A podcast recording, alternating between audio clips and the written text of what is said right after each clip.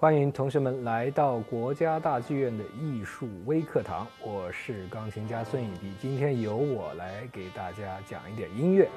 那么今天给大家介绍的呢是伟大的匈牙利作曲家、钢琴家和指挥家弗朗茨·李斯特，他的最著名的作品之一就是《匈牙利狂想曲第二号》。大家一定会非常的好奇哈，为什么叫做狂想曲？实际上，狂想曲是一个历史非常悠久的音乐题材了啊。呃，具体可以追溯到差不多在文艺复兴时期，当时是由游吟诗人他们呃创发出来的这样一个音乐题材。但是，一直以来呢，这个音乐题材没有被作曲家非常好的去利用写作过，一直到李斯特创作了十九首匈牙利狂想曲。实际上，我们说，在这个十九首李斯特创作的匈牙利狂想曲当中啊，它全部都是用了匈牙利本土的民歌作为素材来进行写作的。那么这些民歌中，大部分的音乐都是来自吉普赛音乐。脑补一下这个画面是吧？一群吉普赛人坐在大篷车上面，是不是啊？快乐的车夫在前面赶着这个马在往前跑，然后他们在后面是载歌载舞的，在大篷车上弹着柳特琴，然后就很多即兴的创作，拉着 fiddle，我们说这个提琴，是不是？那么这样一种画面呢，实际上面对于当时的李斯特来讲，是一非常嗯具有一种激发灵感的。为什么这么说呢？因为首首先李斯特他是年少成名，他是。当时欧洲最红的音乐界的一颗最璀璨的明星啊，李斯特他从心里来说，他一直认为自己是一个非常地道的马扎尔人，呃，他对自己的血液当中流淌的这种匈牙利的血液，非常热爱自己的国土国家。为了能够让自己对于这个祖国的这种情感能够一直保存下来，所以最好的方式就是通过艺术上的创作把它留下来。所以他就。整个这一生当中，他这个匈牙利狂想曲的创作是成为他最著名的一系列的创作。那么今天给大家介绍的这个匈牙利狂想曲第二首，又是这十九首当中的最出名的一首。李斯特的这个匈牙利狂想曲第二号，它有一个非常庄严的开始，像是一种宣告，有一种呃英雄主义的这种色彩在里面，是这样子的。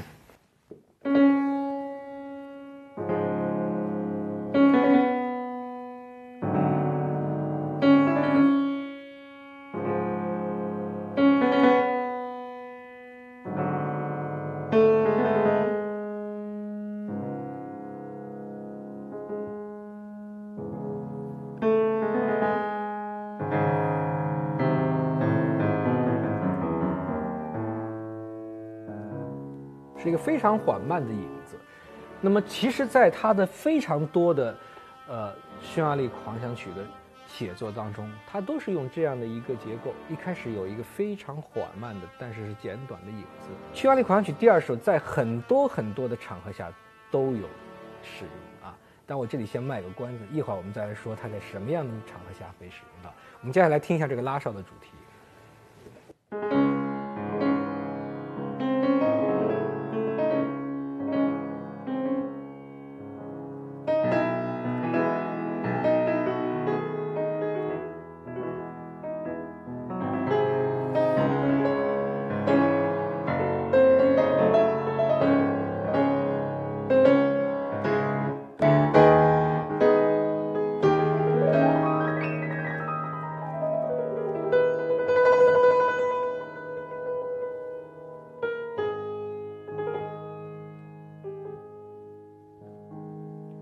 这样的音乐呢，显得非常的开放和自由。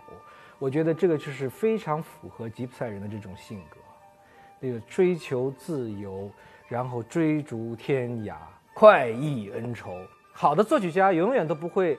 用只用一种颜色的。在刚才那么悲凉的开场以后，它马上变成一个非常温柔的主题，真非常具有歌唱性。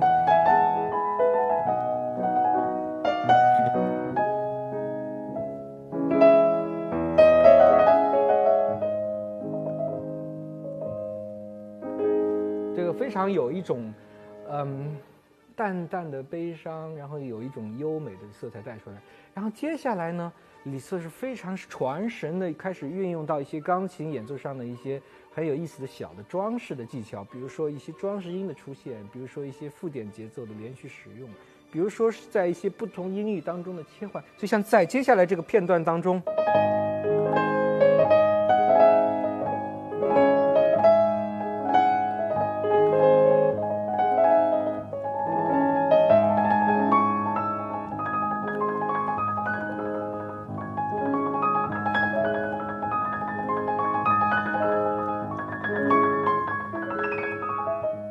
片段的话，我经常会联想到，好像一个吉普赛的女郎，在地平线的远远方，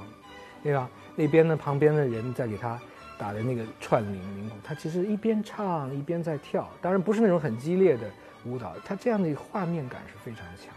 整个的一个慢板在有各种各样的自由的节奏的加花的过程当中，缓缓的进行下去以后，然后慢慢它就进入到弗里斯这个欢快的乐章。但是，在进入这个乐章之前，它并不是非常生硬的，直接就跳到一个欢快的舞舞曲当中。它有一个非常巧妙的过渡的阶段。一开始它是模仿串铃，它是用装饰音，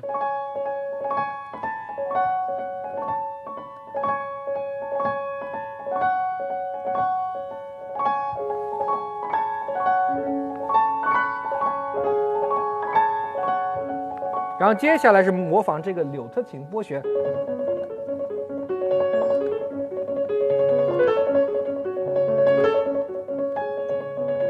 可能加了一点扬琴，然后第一个人出现，开始跳舞，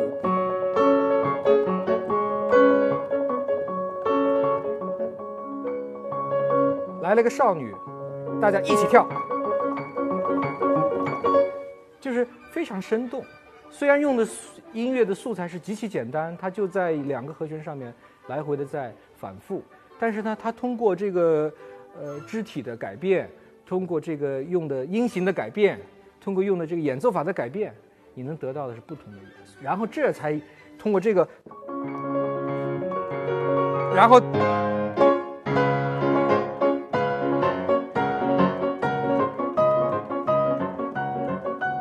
出来这么一个大家都非常熟悉的这个。主题，那么这个主题就是 Freeze 的主题，非常的热烈，但是它音乐是非常简单。我们看到它的左手的伴奏音型就是两个和弦在，在不停的游走嘛，但是它右手可以做很多的事情。那么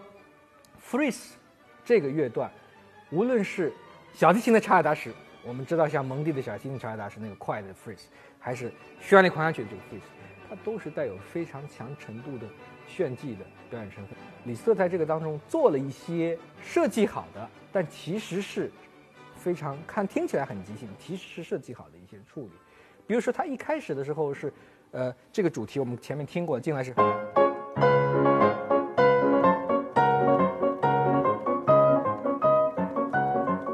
然后变一变，把左手变一变，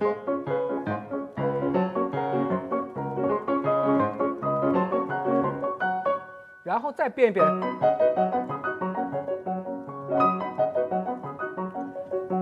这是他第一次的呈现，然后呢，第二次呈现时候开始加花了。怎么加花呢？右手变成十六分音符，显得很忙乱。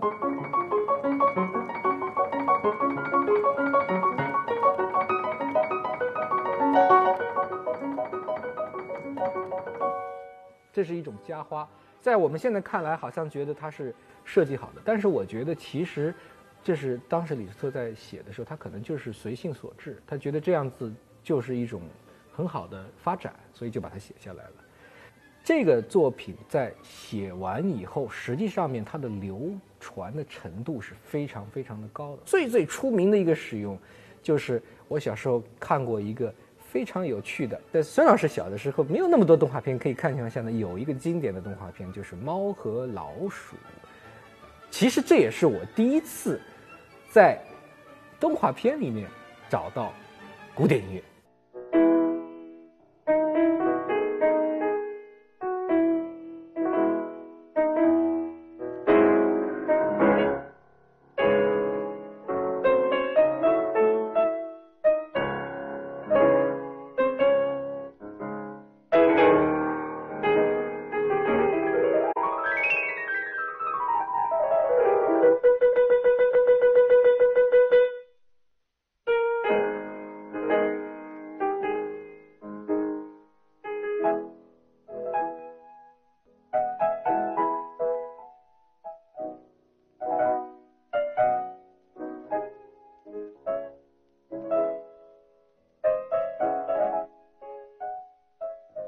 那么今天就是给大家来介绍了这个匈牙利著名的作曲家、钢琴家、指挥家弗朗茨·李斯特的最重要的钢琴的创作，也是我们钢琴文献历史上非常重要的一部作品《匈牙利狂想曲第二号》。也希望我们的小朋友能够在业余的时间多多找机会欣赏古典音乐，也来多多关注我们国家大剧院的艺术微课堂。